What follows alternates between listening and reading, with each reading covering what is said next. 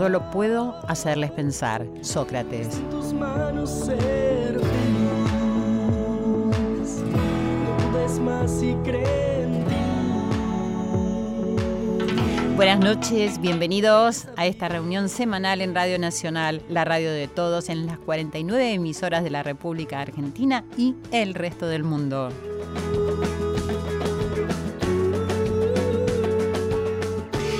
Estamos reunidos para recibirlos como siempre con Irene Roast y Ale Segade en la producción y hoy está con nosotros Nacho Guglielmi. Un beso para todos y damos comienzo.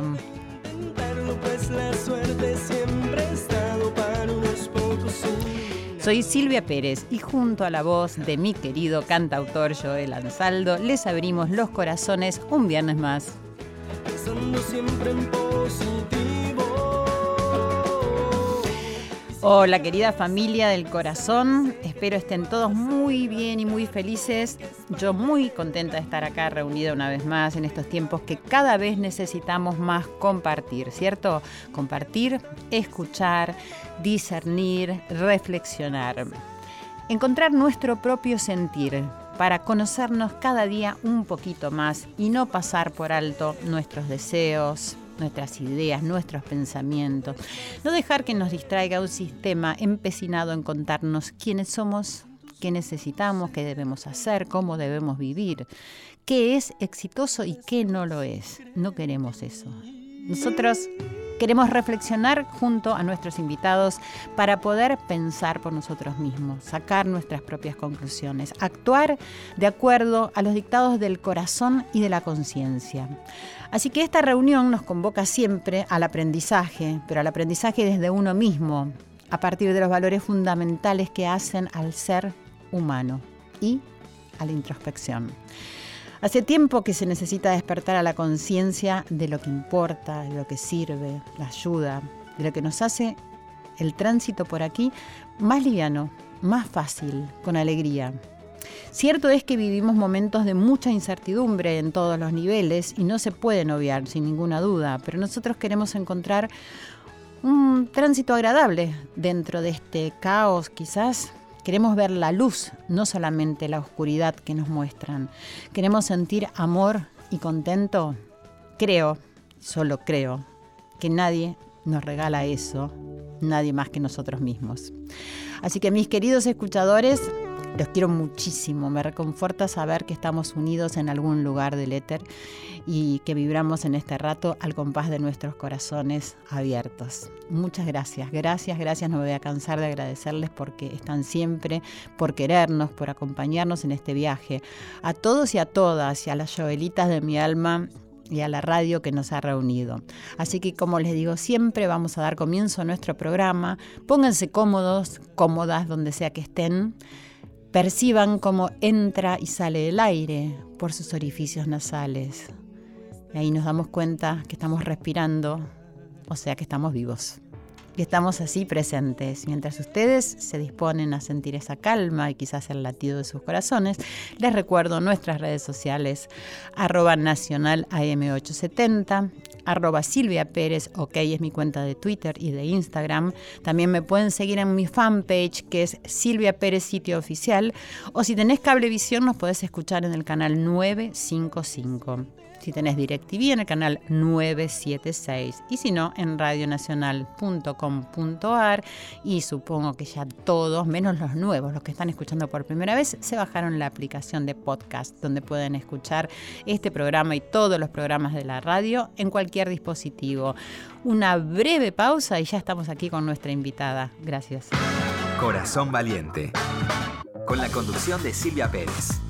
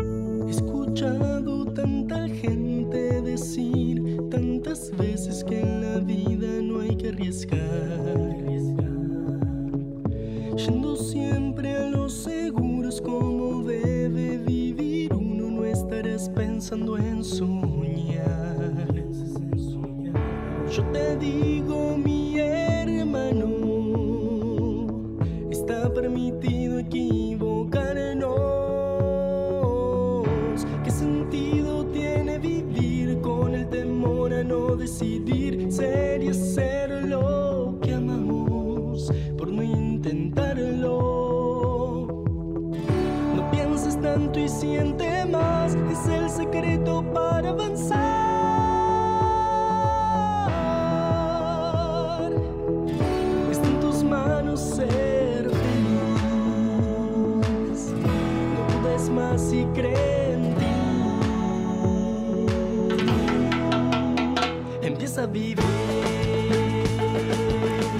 Continuamos en Corazón Valiente, esta linda noche que siempre nos encuentra reunidos y ya está en el estudio de Radio Nacional Ana María Llamazares, antropóloga por la UBA con formación de posgrado en epistemología, investigadora del CONICET, profesora de la Maestría de Diversidad Cultural de la Universidad de 3 de Febrero tiene muchísimos títulos y se dedica a muchísimas cosas y muchísimos intereses y sobre todo los intereses de los que estábamos hablando, el despertar de la conciencia, el pensamiento holístico.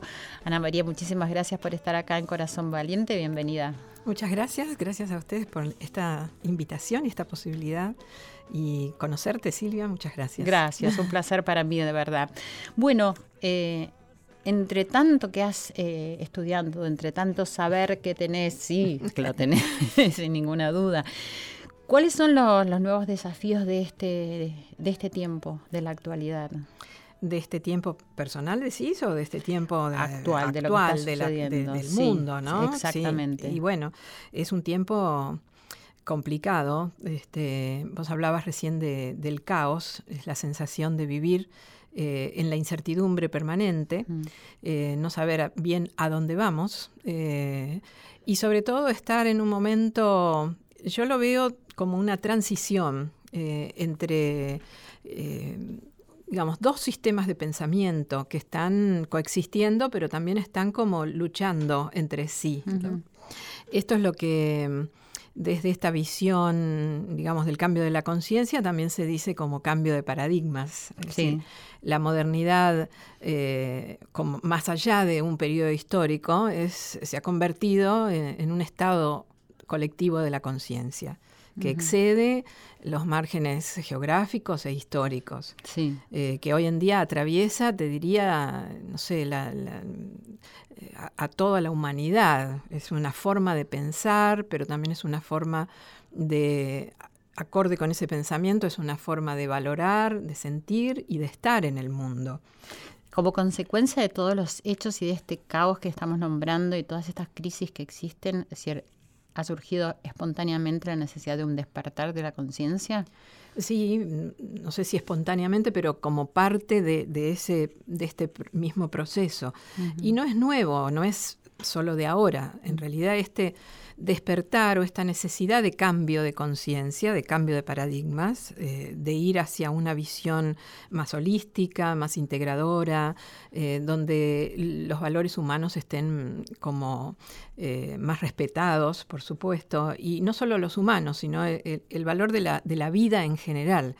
Y de mm, la interrelación entre todo lo que existe, el respeto por, la existencia de todas las otras, eh, tanto vegetales, especies como. Claro, por algo está sucediendo lo que sucede y sí, y sí, en, el este planeta, con el clima, o sea, necesitamos un, despertar a, todo ese tipo de conciencia. Desde una mirada amplia, lo que está sucediendo es eh, la crisis que sobrevino eh, a consecuencia de un sistema de pensamiento y de valoración, es decir, un, paradigma eh, que, se ha excedido en algunos de sus aspectos, que, si bien fue necesario constituir, porque tuvo su razón histórica, durante la modernidad fue necesario constituir este esta forma de pensar, también es como que ha llegado a un límite, ha llegado a, esta, a estos límites que nos está mostrando la naturaleza, que nos está mostrando eh, las crisis a nivel social, económico y sobre todo yo diría que lo más profundo que es la crisis del interior de las personas, eh, esta crisis del alma, es decir, eh, esta factura que nos está pasando el haber cortado con las dimensiones de lo, de lo trascendente, ¿no? y que este vacío interno, vacío de sentido que, que es propio y que del, del, mundo contemporáneo y que se expresa en mil síntomas, desde de salud mental y física, eh, de anomia, eh, de distracción, de falta de presencia en lo que hacemos, de falta de armonía entre lo que decimos y lo que hacemos y lo que queremos. Un poco de agul y desgano también. Todo, por supuesto. Cuando uno no está conectado realmente con lo que eh, nuestro ser más profundo quiere ser y hacer, al final funcionamos como máquinas. Y, claro, y, ya olvidamos también, ¿no? Que queremos ser y hacer. Y, es muy difícil mm, como reconectar con, ese sentido, ¿no?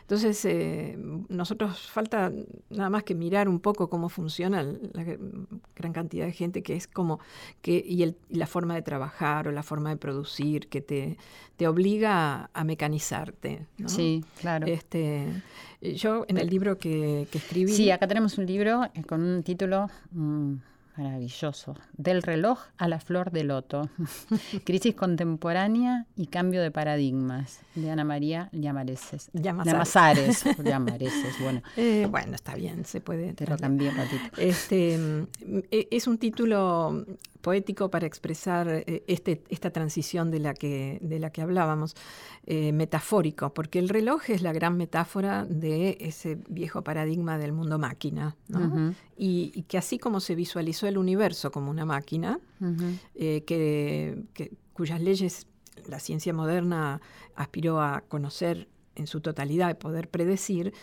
los seres humanos nos terminamos como mm, convenciendo de que debíamos ser como máquinas para funcionar bien y adaptarnos bien a este sistema. Y eso es lo que está haciendo, bueno, que ya empezó a hacer crisis a fines del 19, hoy eh, Irene mencionaba el Titanic, que este, es un para mí es, e, esa historia y esa película maravillosa es como el gran símbolo de, de, cómo este sistema de pensamiento, el sistema social y económico que lo acompañó, etcétera, que se creyó que todo lo podía, con el conocimiento racional y con la ciencia y con la técnica, etcétera, em, y, con la propia voluntad, porque esto va acompañado psicológicamente con la convicción de que el ego es superpoderoso, que no hay nada que lo frene. Eh, bueno, se vive un poco así, ¿no? se vive, por eso te digo que bueno, e, es, parte de todo el sistema, que seguimos, que sigue en total vigencia. Claro, claro. Pero en simultáneo, y desde fines del XIX, comienzos del siglo XX, cuando empiezan a surgir lo que se llaman los nuevos paradigmas en la ciencia, sobre todo en las ciencias físicas, con la teoría de la relatividad, la cuántica, que digamos introducen una nueva visión del universo y una nueva visión de la materia, con muchas implicancias de orden filosófico y vital que aún no hemos terminado, de, procesar. ¿eh? Pero bueno, es, eh, la ciencia habilitó esta mirada y esta nueva visión del mundo, que fue acompañada por el arte, las vanguardias artísticas que también rompen, rompieron con toda esa... Eso es muy importante. Sí, sí, desde la cultura, desde la psicología, Freud. y sobre todo que la, ciencia haya habilitado a esta mirada, ¿cierto? Porque se cree en la ciencia. Porque nuestra sociedad finalmente es una sociedad cientificista, digamos. Claro. Que cree que la última palabra la, tiene, la, ciencia. Por eso digo que es importante porque lo escuchan. Porque esto mismo se viene diciendo, digamos, de que estamos todos interrelacionados, de que existen otras dimensiones. Eh, perdóname que te interrumpa, pero por ejemplo, me, hace acordar cuando el doctor López Rossetti empieza a, contar que la meditación está comprobado científicamente los beneficios que tiene, ah, esto tiene como mucho más importancia de cuando se hablaba desde otro lugar. Exactamente. Y, y yo creo que que el, hecho de que este cambio de paradigmas haya nacido, entre comillas, desde el corazón de la ciencia y desde el corazón más duro de la ciencia, es lo que a la larga le ha empezado a dar credibilidad. Claro. Sin duda, sí, sí. Este, ahora todo el mundo habla de lo cuántico, bueno, mucha gente que no sabe ni, lo que es, pero no, importa. No importa porque están metiendo en algo que a la larga uno termina preguntando de qué estoy hablando. Sí, pero bueno, entonces en simultáneo eh, eh, se puede observar que hay dos procesos que están muy interrelacionados, o tres diría yo, para ampliar todavía más la mirada. Uno es el cambio de paradigmas, que es estrictamente una ampliación de, esta forma de ver el mundo, que viene de la ciencia, pero también viene de la cultura, eh, de pero la ciencia despierta igual algo dentro, ¿cierto? y paralelamente un proceso de despertar espiritual que está a la par, es decir, una necesidad del alma humana, hablando en términos generales, pero también en cada uno de nosotros, porque cada uno de nosotros somos pequeños mm, como espejitos de esto que sucede a nivel colectivo. Eh, por eso se habla tanto del principio holográfico, lo que está en, la, en, el todo está en las partes y en las partes está el todo. Esto es una vieja máxima hermética de las tradiciones de sabiduría, tanto de Occidente como de las filosofías de Oriente, etcétera, y de las eh, cosmovisiones de los pueblos nativos americanos, es decir, todas las culturas tradicionales eh, han mantenido esta relación. mucho. Y después quiero hablar un poco del chamanismo, que no sé bien qué es y que te ha transformado mucho a vos, ¿no? ha sido muy importante. Sí, sí, eh, ha sido uno de mis caminos eh, espirituales eh, de transformación personal. ¿Y cómo vislumbras el porvenir a partir de, de esta situación? en la que estamos en este momento. Yo creo que el porvenir está en manos de nosotros, eh, claramente. Esto es una de las cosas que se han descubierto, entre comillas, con este gran cambio de paradigmas, de que el destino no se nos sobreimpone como una fatalidad, sino que el destino lo construimos juntos. Que hay, por supuesto, un devenir eh, que nos trasciende, eh, pero que la conciencia humana tiene un rol creativo muy importante en el futuro. Por supuesto, en el presente también, ¿no? Pero me refiero hacia el futuro. Em, y, que gran parte de, cómo va a ser el futuro depende de, cuán conscientes seamos los seres humanos en el presente, en, este instante, en, todo lo que nos eh, rodea, en lo que, digamos, hace a, nuestro propio interior y, y a cómo nos relacionamos eh, con, todos los contextos, los, otras, las otras personas, eh, nuestro ambiente y, bueno, también nuestros ancestros y, nuestros descendientes. en, las culturas tradicionales hablan de todas nuestras relaciones, como que somos un nudito en una gran red. Total. Y, no estamos separados. Eso es una ficción que nos enseñaron, entre comillas, o que nos hemos creído que estamos separados, porque eh, en, verdad lo que estamos reconociendo es que cada pequeño acto que nosotros hacemos tiene implicancias en los demás. Que somos seres... Eh, en los demás y en nosotros mismos. Vinculares, es decir, somos en función de los vínculos que establecemos con nosotros mismos y con los demás y con el entorno. Sí, sí, sí, por eso creo que no nació uno solo. ¿no? Eh, sin embargo, mientras te escuchaba, eh, sentía la sensación como de, dos, dos corrientes, ¿no? Una de toda esta, que es mucha la gente que tiene este despertar o que lo está buscando y mucha gente que lo niega por algún motivo, o sea, o porque está encerrado en este sistema que se generó en la actualidad. Es decir, aquellos que piensan no solo el mundo como una máquina, sino a nosotros también y tratan de reproducirnos, ¿no? Como, como máquinas. Como que me preguntaba, dependerá un poco de decir, qué, cuál de los dos bandos. Sí, no, no, no, no lo pongamos en términos de bandos, porque realmente estamos, ese es otro condicionamiento ¿no? de nuestro paradigma eh, de ver todo en términos de, polos excluyentes y separados. Estamos sufriendo por eso. La famosa grieta no es ni más ni menos que otra manifestación actual eh, de esa tendencia a ver todo en términos de blancos y negros, eh, que, nos hace sufrir mucho, porque en realidad todo lo que divide sin dar espacio a la integración, claro. Eh, digamos, este, lleva al sufrimiento. integración y división son fenómenos y movimientos naturales, sí. pero también complementarios. Claro depende del equilibrio entre eh, cuánto separamos y cuánto integramos. Eh, el viejo paradigma, podríamos decir, el de la modernidad, se exacerbó en la división, en la fragmentación. Eh, se fue un poco de, madre, para decirlo así. Y, confiamos en que analizando, separando, distinguiendo todas actividades exclusivamente racionales, vamos a conocer mejor y vamos a manejar el mundo. Y, se olvidó de la integración, de ese otro momento que es como la respiración, como lo que vos decías al principio. Eh, no hay exhalación sin inhalación y viceversa. Son momentos que tienen que estar acompasados. Cuando vos eh, respirás en exceso, inspirás en exceso, te, te sobreoxigenás. y, y, también, la, es decir, e, esto es algo natural pero ahora la conciencia está necesitando integración, porque hubo mucha división, hubo mucha fragmentación, mucha oposición.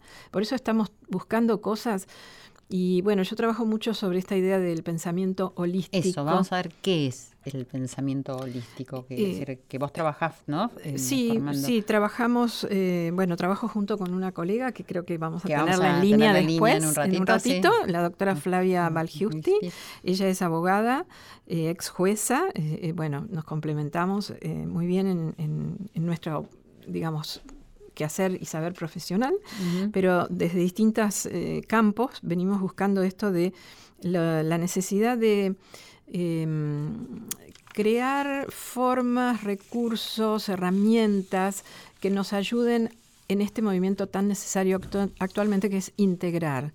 Eh, el viejo pensamiento, o el pensamiento estándar, podríamos decir, es el que fragmenta y divide. Sí. El que nos dice, como meta mm, narrativa o como, digamos, como frase que está por ahí, cuanto más dividas, mejor.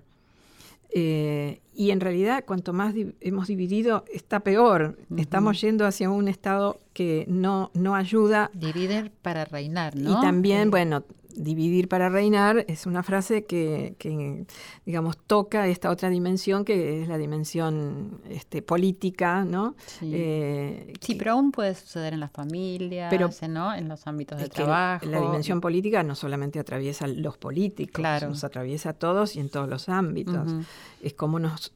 Y eso duele muchísimo. Duele muchísimo, estamos sufriendo las consecuencias de esto y creo que hasta, te diría, me arriesgo a decir que, este esquema de pensamiento antinómico, donde el otro se termina convirtiendo en un enemigo y no en alguien que me va a complementar, por lo tanto, tengo que eh, defenderme del otro, en principio, desconfiar, y si, eh, bueno, eh, y todo lo que se ha generado con ese lugar del otro, esto es muy antropológico, pero bueno, en... es lo que sos vos.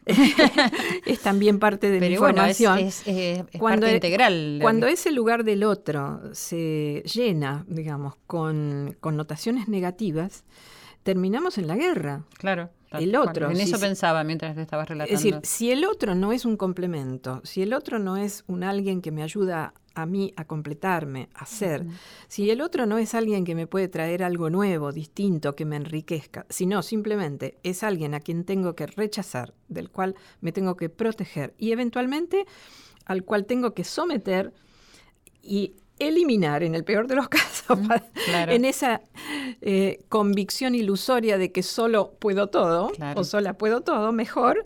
Entonces eh, se termina en la guerra. Y entonces el pensamiento holístico puede llevarnos a, este sentir y a este pensar, es decir, integrador. Eh, ahí apuntamos, exactamente. El pensamiento holístico es la propuesta de desarrollar una digamos, una nueva manera de pensar, pero una nueva manera eh, también de acompañar ese pensamiento con un sentir, un valorar y un hacer. ¿Y con qué herramientas? Bueno, nosotros usamos muchas herramientas pedagógicas, pero eh, la, la columna vertebral para mí de esta nueva propuesta de transformación de pensamiento es la práctica del diálogo de un estilo de dialógico, de comunicación, a través de la palabra, pero también a través del lenguaje no verbal y a través del encuentro, básicamente. una forma de creación aspira, el diálogo, la dialógica aspira a que el encuentro interpersonal eh, vaya más allá que una mera conversación amable, sino que realmente mm, cada uno pueda abrirse a la escucha del otro, que es una tarea difícil, pero este, no proyectar lo nuestro en el otro eh, y, y trascender los límites de lo propio para encontrar lo común.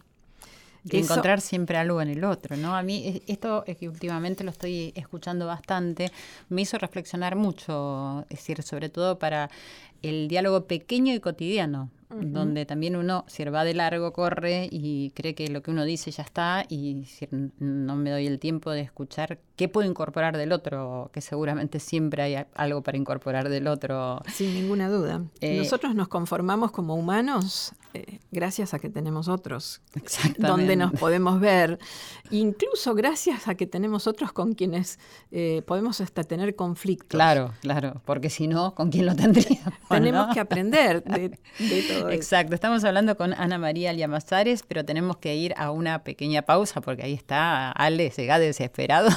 ya volvemos con más Corazón Valiente. Corazón Valiente, con Silvia Pérez, por Nacional. Continuamos en Corazón Valiente.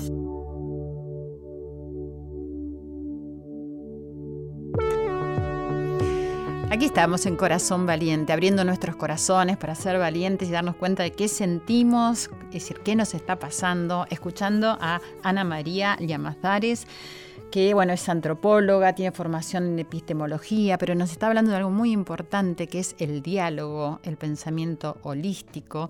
Y tenemos en línea ahora a alguien que coordina los círculos de reflexión y diálogo y la formación del pensamiento holístico, que es Flavia Giusti. Ella es abogada, investigadora, psicóloga social, especialista en criminología juvenil y docente de la Universidad en Neurociencias y Derecho.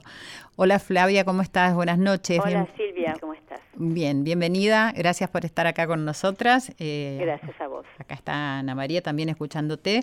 Así que vamos a, charlar juntas. Estábamos un poco em, recién incorporando el concepto del pensamiento holístico, pero a mí me interesaría saber, antes de seguir hablando de eso, cómo llegás a, encontrarte con Ana María eh, y a, a desarrollar un pensamiento que integra la ley y la espiritualidad, siendo que si eh, sos abogada y has trabajado en criminología juvenil.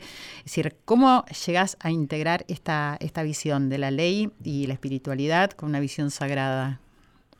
Eh, bueno, eh, yo he, sido jueza de menores durante muchos años. Sí. Y, es en ese campo donde uno ve sobre todo cómo, cómo funciona la ley a nivel interno de cada persona. Y eso me llevó a ver muchos casos donde eh, parte este, de, esta búsqueda dentro de la ley era una búsqueda personal, pero también de evolución personal.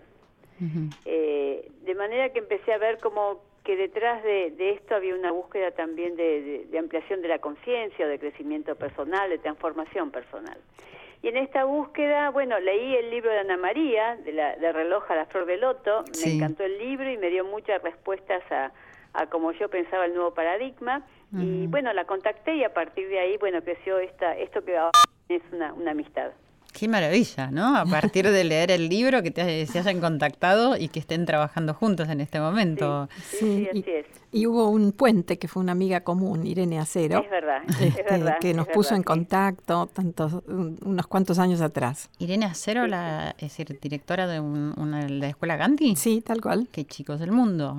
fue mi primer invitada en mi primer programa de radio. Ah, sí, la conozco bastante. Hola Flavia, no te saludé. ¿Cómo Hola Ana María, ¿cómo estás? Un gusto encontrarte a través de la radio. ¿eh? ¿Cierto? Como estamos unidos a través de todo. El éter es maravilloso. ¿Viste? Es maravilloso. Entonces, ¿saben cuánta gente es decir, que tenemos cuántas Joelitas, cuánta audiencia en distintas partes del mundo que están siempre acompañándonos acá en esta reunión de esta noche.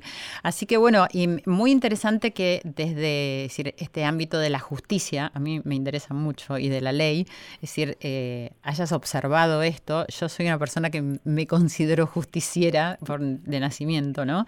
Y observo mucho esto en las personas, ¿no? Que después está trasladado, obviamente, el comportamiento a la, a la justicia, decir, de una nación, de, las instituciones. Y es decir, el pensamiento holístico que estábamos empezando a hablar, ¿puedes decirme un poco de qué se trata? Eh, me estás hablando a mí. Flavia, a vos, Flavia, sí. sí yo ya lo dije, pero ella, tu, mirada. Acá estábamos con Ana, que decir que me, también me dijo un poco, pero para ampliar un poco para, para todos nosotros. Sí, bueno, lo que nos, los que trabajamos con el fenómeno humano, los que trabajamos en la justicia, en lo social, en lo psicológico, todo lo que tiene que ver con, con lo humano, nos damos cuenta de que en una persona hay, hay muchísimas dimensiones, que detrás de un conflicto hay muchísimas dimensiones. Entonces, una mirada holística eh, no fracciona, no fragmenta, sino que sino que ve el movimiento de cómo cómo se desarrolla la escena más que la foto. Mm. Y eso nos permite, eh, además, una percepción más amplia y no acercarnos solamente a través de, la propia disciplina, sino eh, acercarnos también, también abriendo el corazón. Eh, y es a través de abriendo el corazón que también llega más información. Sí, sin ninguna duda. Y, los círculos estos de reflexión y diálogo, supongo que tienen un nexo con esta formación holística, ¿cierto? Bueno, eh, ahora cualquiera de las dos, Ana, o Flavia, quiero que me cuenten cuál es la propuesta de esto, es decir, evidentemente parece que hay falta de diálogo en la sociedad que había así nos habíamos ido a la pausa, ¿no? Es decir, el buen entendimiento de lo que es el diálogo. Así que me gustaría decir qué es lo que proponen con estos círculos y después ver cómo los desarrollan. Bueno, si quieres respondo yo un poquito. empieza Ana. Avanza vos, sí. Este, estos círculos de reflexión y diálogo em, son complementarios con la formación de pensamiento holístico que estamos dando en la Fundación Columbia. Son abiertos, son gratuitos, eh, no, no pueden ser muy numerosos porque mm, el número atenta contra la posibilidad de que haya un intercambio más eh, intenso entre los participantes, porque la idea es que todos los asistentes puedan hablar o, que realmente haya una participación activa. Entonces, más de 25 o 30 personas se hace difícil. Claro, ya es bastante. Es, bastante. Eh, para mí hay una cosa fundamental que es ponernos en círculo de, esta metodología. Parece muy sencillo, pero es, eh, cambia completamente la posibilidad de, la circulación de, la palabra y del significado. Mira. Eh, en, la vieja en el viejo formato, en donde hay uno que habla, que se supone que tiene el conocimiento. Claro. Y los otros escuchan, y que se supone que no tienen ese conocimiento. Claro, claro. Como la disposición ya determina algo, ¿no? Ya te determina todo, en realidad. Sí, sí, exacto. Cuando vos te dispones eh, los oradores adelante y el público enfrente, em, los oradores siempre tienden a, a, digamos, a hablar y transmitir como su parte, y la gente se limita a hacer preguntas. Claro. Y entonces el espacio de diálogo, que siempre se dice hay un espacio para el diálogo, terminan siendo preguntas, y, respuestas. Sí, es exacto. Lo cual está bueno, pero no es lo que nosotros buscamos. Porque no hay diálogo. En Porque en realidad ahí hay poco diálogo. El diálogo es el fluir conjunto a través de la palabra. Para fluir no tiene que haber una asimetría entre el que sabe y el que no sabe. Claro. Eh, sino que todos suponemos que tenemos un conocimiento, algunos por ahí tienen un poco más de trayecto y, pueden em, brindarlo.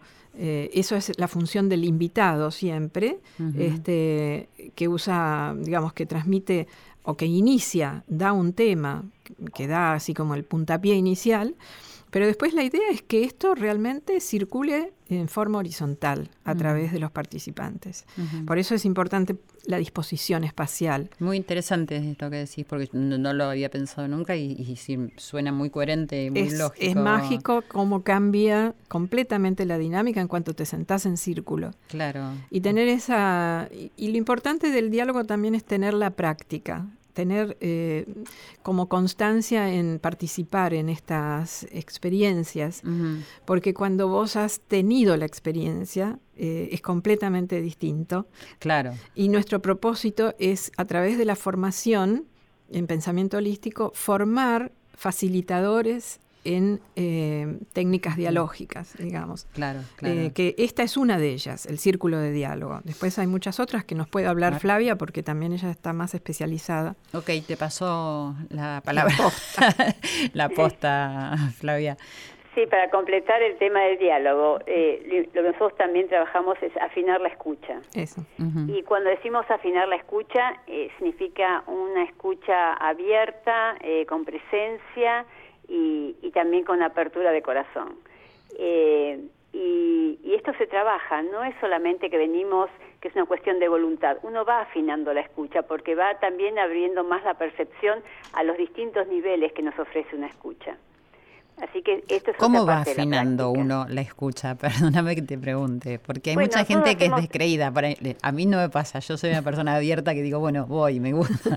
Pero sé que hay mucha gente que te dice, ay, afinar la escucha. A ver, ¿qué sería? ¿Cómo, cómo lo podrías lograr? Bueno, eh, en realidad hay distintos niveles de escucha. Hay una escucha que se realiza desde la mente, o desde lo que vos ya sabés. Cuando vos escuchás desde ese lugar, nada te sorprende porque solamente vas a escuchar lo que encaja en tu modelo, lo que encaja en tu patrón de pensamiento. Ese es un nivel de escucha. Hay otro nivel de escucha que es con la mente abierta, que es decir, escucho con sorpresa, escucho con lo nuevo que el otro me trae, escucho como si escuchara por primera vez. Y es una posición de la escucha. Hay otra escucha que es eh, escucho emocionadamente, escucho desde la emoción que me, me, provoca lo que estoy escuchando. ¿Mm? Estoy presente desde mi, desde mi emoción, registrando en cada parte de mi cuerpo dónde aparece esa emoción de lo que estoy escuchando. Y hay otra, otra escucha, que es la escucha generativa, que es escucho desde donde, desde donde me están hablando, qué movimiento hay hacia el futuro desde, desde el lugar donde me están hablando. Entonces, en esta práctica uno después integra estos distintos tipos de escuchas, pero uno también puede afinar el lugar desde el cual uno escucha. Y ustedes proponen, o sea, esto que me estás contando antes de comenzar, es decir, el círculo de, diálogo y reflexión, porque esto hay que saberlo como para poder... Esas son, son prácticas que nosotros hacemos avanzadas. En, la formación de pensamiento listo. Para poder llegar a estas conclusiones que vos me estás contando. Para poder afinar la escucha y poder después ser un facilitador de diálogo. Porque si uno no encarna lo que, lo que quiere, a donde quiere llegar, uno no se logra tampoco. No, claro. Entonces, ese es un largo trabajo de, afinarse uno como instrumento, de manera que estando uno enraizado y, estando uno afinado con lo que quiere transmitir, el, campo el, campo energético se transforma también. Y después hay algo que es muy personal, porque una vez que se, se experimenta, se entiende y se, recibe todo esto y uno descubre que hay una forma de, de escuchar diferente, de dialogar diferente, el tema para mí es que esto se convierta en un hábito. ¿no? Porque estamos eh, con el hábito este de no saber escuchar, de no, y, eso me parece que es un trabajo muy arduo. Sí. Nosotros hablamos de reinscribir memorias, eh, no borrar viejas memorias, pero sí reescribirlas.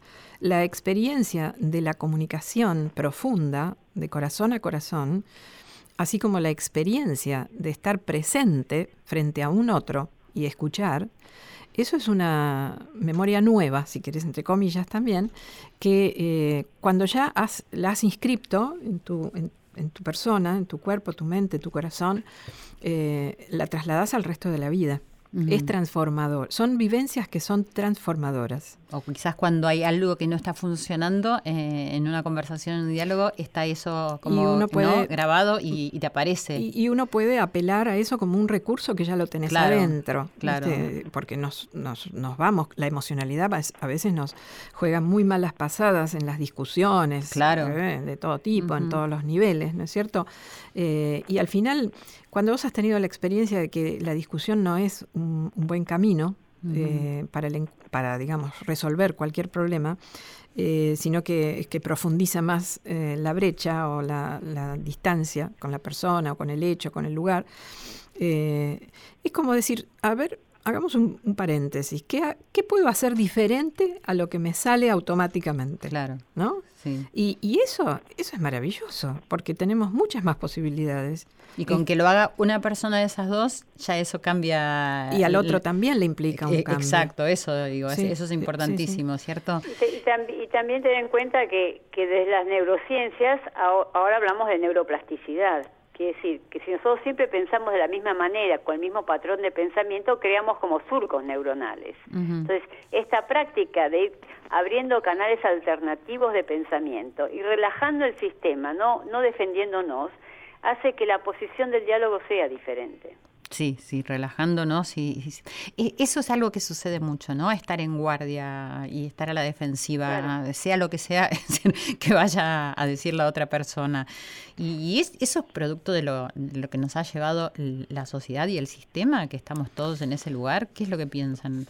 Y, también de hábitos, ¿eh? De hábitos de confrontación, de competencia, de una cultura donde gana el que pelea más en lugar de entender que ganamos y colaboramos todos más. Entonces, viene también de hábitos de pensamiento y hábitos culturales. Sí, yo también le agregaría una dimensión evolutiva, ¿no? el, ser humano eh, y la conciencia humana eh, evoluciona, así como evolucionan las formas biológicas, ah, evolucionan las formas geológicas, ¿viste? no tenemos en cuenta que la conciencia como tal también, evoluciona. Y estamos este momento de transición entre paradigmas hay que verlo también como una instancia de transformación de la conciencia. Claro. Como un momento evolutivo. Es decir, estamos invitados a hacer un salto evolutivo en nuestra conciencia.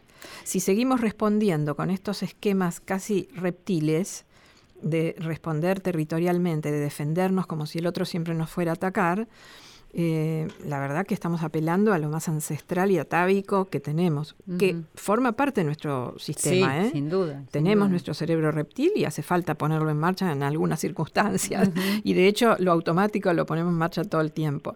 Pero también este, tenemos otras cualidades y otras potencialidades. Entonces la invitación de este momento de cambio es trascender esas formas más atávicas y encontrar formas, mm, digamos, más acordes con esta, mm, este movimiento, este impulso evolutivo. Por eso Lo, lo, de integrar, y lo de, lo de integrar está relacionado con un salto espiritual también. ¿eh? Sí. ¿Qué sería lo que más necesita el ser humano para ustedes en este momento? Qué pregunta, ¿eh? Pausa. Se hizo el silencio. Estamos en un momento donde hay que trabajar los vínculos. Eh, el, crecimiento, los desafíos, eh, el correr los límites viene a través de los vínculos. Y para mí es lo más desafiante de este momento. Y cuando hablo de vínculos, no hablo nada más de, de los vínculos de nuestro círculo más íntimo, que son la familia, la pareja, los amigos, sino también del vínculo social, del lazo social. Claro. Sí, coincido, porque además este el trabajar sobre, primero asumir que somos seres vinculares, que no, eso es un cambio de paradigma. Decías antes, claro. nosotros estamos como medio convencidos de que somos como pelotitas sueltas, y que no tenemos nada que ver con nada y que con nuestra sola voluntad y nuestro pensamiento ahí ya vamos. Y en realidad tomar conciencia de que somos el, producto de una red vital eh, ahora que está como tan en boga lo de lo transgeneracional, que es un tema que trabaja también mucho Flavia con esto de los traumas colectivos, ¿no? Em, lo transgeneracional, lo, familiar, lo sistémico. Em, tomar conciencia de que formamos parte de un sistema, ya eso es un cambio de perspectiva. Y eso por un lado, pero por otro lado, em, trabajar sobre los vínculos nos lleva necesariamente a abrirnos cardíacamente, me refiero al corazón, eh, ya que estamos en el programa que se llama Corazones Valientes, porque hay que tener, ver, verdaderamente, hay que tener valentía ¿eh? para abrir el corazón.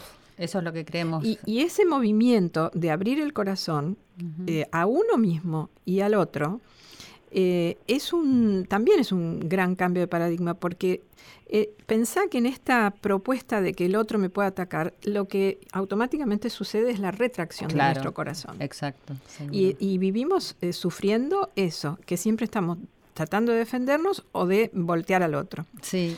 Y, y, esta, este, esta invitación evolutiva es aprender a confiar desarrollar vínculos sobre la base de la cooperación y el amor, aunque parezca una cosa romántica, el amor no es nada romántico. Todo lo contrario, es lo que estamos necesitando. es lo que estamos necesitando. Y no se aprende si no es a través de los vínculos, de una nueva manera de vincularse. Claro, y cómo si no vamos a expresar ese amor. Y sí. O sea, lo podemos expresar en nuestros actos, sin ninguna duda, pero es vincular. Así que esta es una frontera de trabajo realmente, ¿eh? del momento. Sí, sí, eh, total. Y a mí, yo coincido plenamente y también pienso que al abrir el corazón, eh, uno puede saber ahí qué es lo que se siente y después pasarlo a la cabeza y al pensamiento y después a la acción, ¿no? Tanto a la palabra como hacia lo que uno tenga que hacer. Yo, creo que la cabeza, el pensamiento, sobre todo cuando está independizado de las otras funciones, eh, me refiero a, lo espiritual, a lo emocional y, a lo somático, cuando la, mente se ha creído que puede sola, ahí se puede equivocar. Y estamos palpando la desviación hacia una hipermente que no sabemos, digamos, sin anclaje en, lo vital y sin conexión con lo espiritual, ni para abajo ni para arriba. Claro.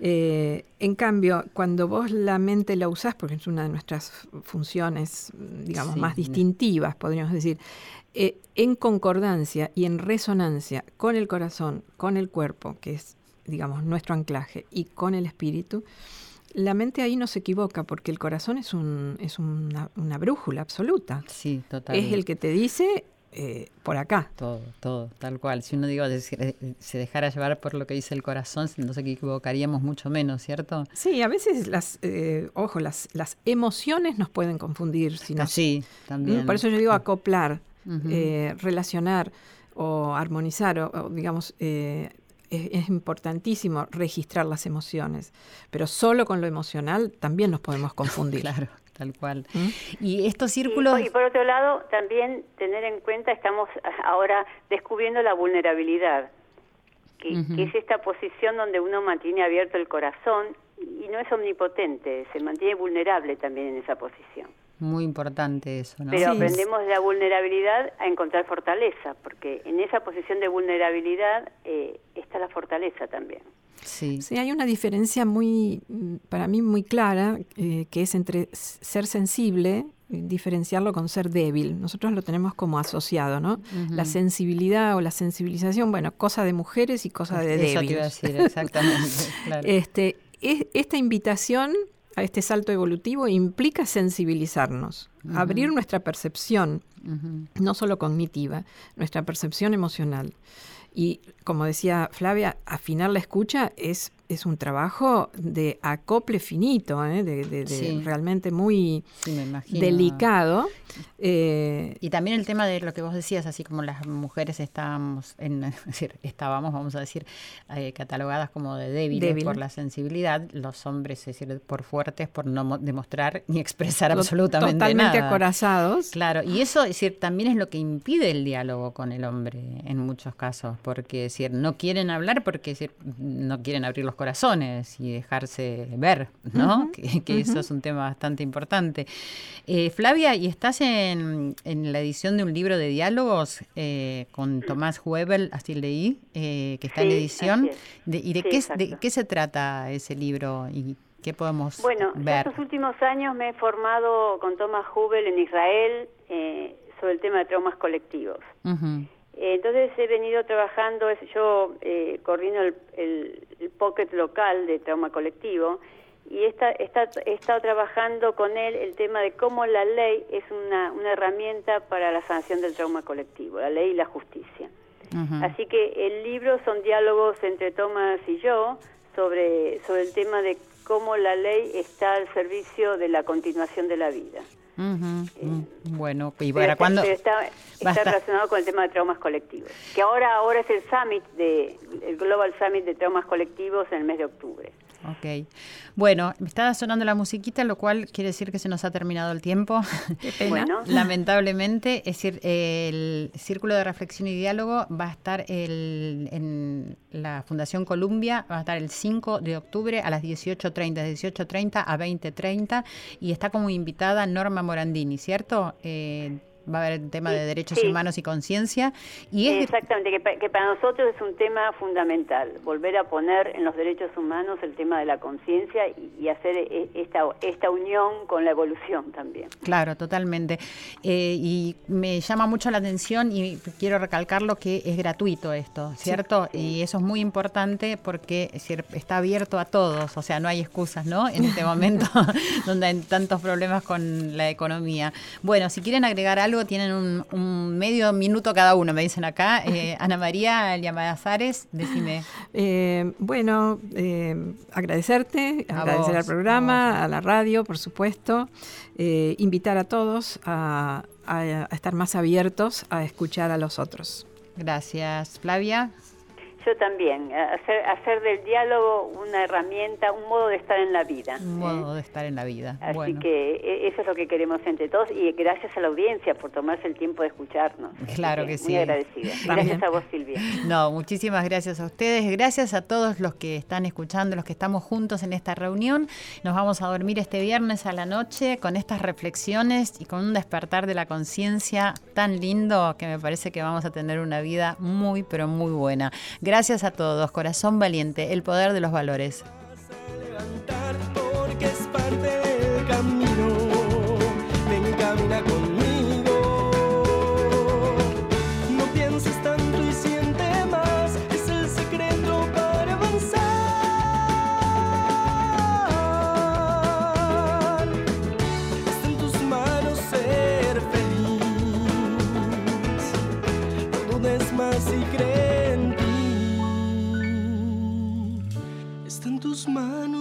Ser feliz.